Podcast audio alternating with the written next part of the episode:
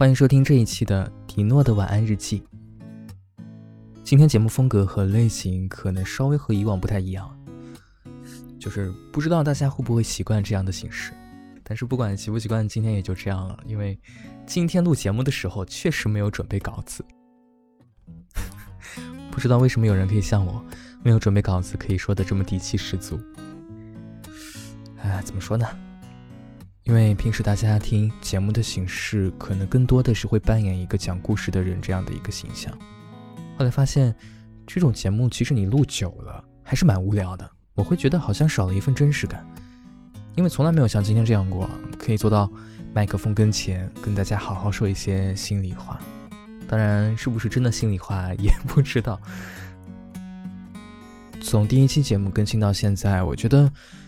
嗯，我蛮在意自己节目中说的故事是不是自己原创的，因为写原创故事的时候，第一是可以把自己的一些情绪呀、想法呀，最近我自己对待生活的态度呀，以及一些诡异的生活经历，给放进一个又一个电台故事里，我会觉得这样对我自己来说是一种宣泄情绪的方式，而且套着故事的外壳。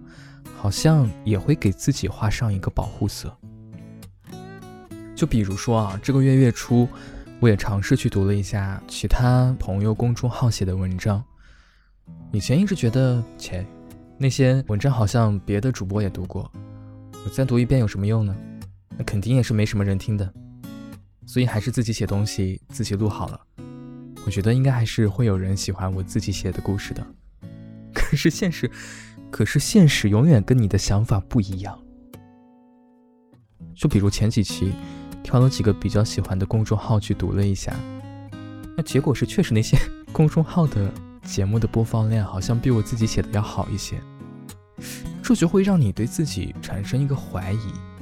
比如上周我一直在质疑自己，说你写写的故事，可能也就真的是你自己喜欢。就比如我最近一直在更新的。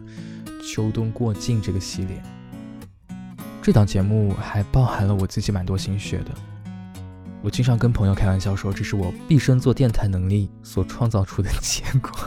它确实包含了我自己的很多人生观、自己的一些态度和一些天马行空的想法。但是后来发现，好像这类节目并不是那么多朋友可以接受的。我甚至最近一度怀疑我自己是不是一个极度自恋的人，就没有很清楚的给自己一个定位。不过后来半夜睡不着觉的时候，我在想，如果一直读别人写的稿子，可能永远做不出自己想要的节目，那样时间久了真的蛮无聊的。于是干脆就沉下心，还是老老实实写自己的故事。我不知道你现在有没有过一些想坚持，但是会自我怀疑的事情。如果你也是会做一些想创作的朋友，不管是画画、音乐、短视频，还是像电台的这种形式，就有一句话跟大家一起分享一下。我很久之前在一本杂志上看过一个老艺术家说：“什么是艺术？艺术就是我们自己创作出来一件东西，只要这件东西是被除了你之外的另一个人所接受并且喜欢的。”那这件东西就可以被称作是艺术品。反正这句鸡汤我自己是蛮受用的。如果有朋友在这个节目里听到我自己写的一些其他节目，并且有一期是你还比较喜欢的故事，那我会觉得那是我坚持所热爱的一个重要的原因。所以从今天开始，当没有稿子可以读的时候。就会像现在这样随便和大家话话家常、聊聊天，感觉好像会是一种另外形式的原创节目一样。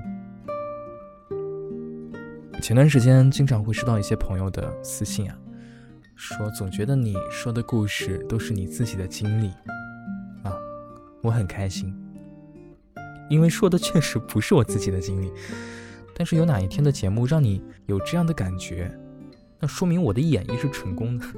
是有一点暗暗的窃喜。好了，下周是二零二零年的最后一周，不知道你今年过得怎么样了？说到我自己的话，今年更多的是一个人度过了很多难熬的时间。你有没有过这样的感觉啊？当很多外界的压力带给你很多不好的情绪的时候，自己就好像是一个在高空走钢索的人，小心翼翼，感觉自己随时会撑不到走到对岸的时候，可是你也没有办法回头。这个时候心里就会想：啊，一个人窝在房间里，什么都不用管，打打游戏、刷刷剧，好像是最幸福的那段时光。所以我又会想到孤独感这件事情。我觉得到了一个年龄段以后，孤独的状态可能是一个常态。年纪小一点的时候，总是一遍又一遍在心里想为什么别人不理解我，然后我对很多其实并不是很熟悉的人，也袒露过自己的很多心事。那如果是好朋友，可能会互相交心的说一些心里话，你会得到一些安慰。但如果只是表面上的好朋友，不是那么要好的可以交心的朋友，往往说完以后，你得到的是对方的敷衍的回答，又会想我干嘛要把这个事情说给这个人听呢？后来慢慢也就懂了，很多事情是需要你埋在心里，自己一点一点消化的，没必要让所有人都知道。你只需要做到的是，别辜负自己就好。这样说好像有点自私啊，但其实我是那种不太想给别人添麻烦的人，所以会很蛮享受一个人独处的状态的。比如我今天一个人在家点杯奶茶，看一部电影，就过完了一个下午。等你觉得自己还是有点活力的时候，可以出门逛逛，去感受一下外面冬天的温度，然后赶紧窝在家里暖和一会儿，哇，就感觉很棒。所以呢，如果你今年也经历了一些事情，在情绪上有一些波动的时候，可以选择在一段时间去独处试试。独处可能是一种自己和自己和解的一种方式。不管是喜欢热热闹闹也好，安安静静也好，就按照自己喜欢的生活方式走下去吧。好了，今天的这一期就暂时录到这儿。最后打一波广告，如果你想从其他方式找到我，可以关注微博公众号迪诺的，可以关注新浪微博和微信公众号迪诺的晚安日记。然后还有就是在节目列表下方，秋冬过境系列的节目，大家有兴趣可以听一听。这可能是我自己一个新的节目的尝试的模式。好了，就这样。祝大家在年底最后一个星期可以开开心心，今年所有没有达成的愿望可以在最后一个星期全部达成。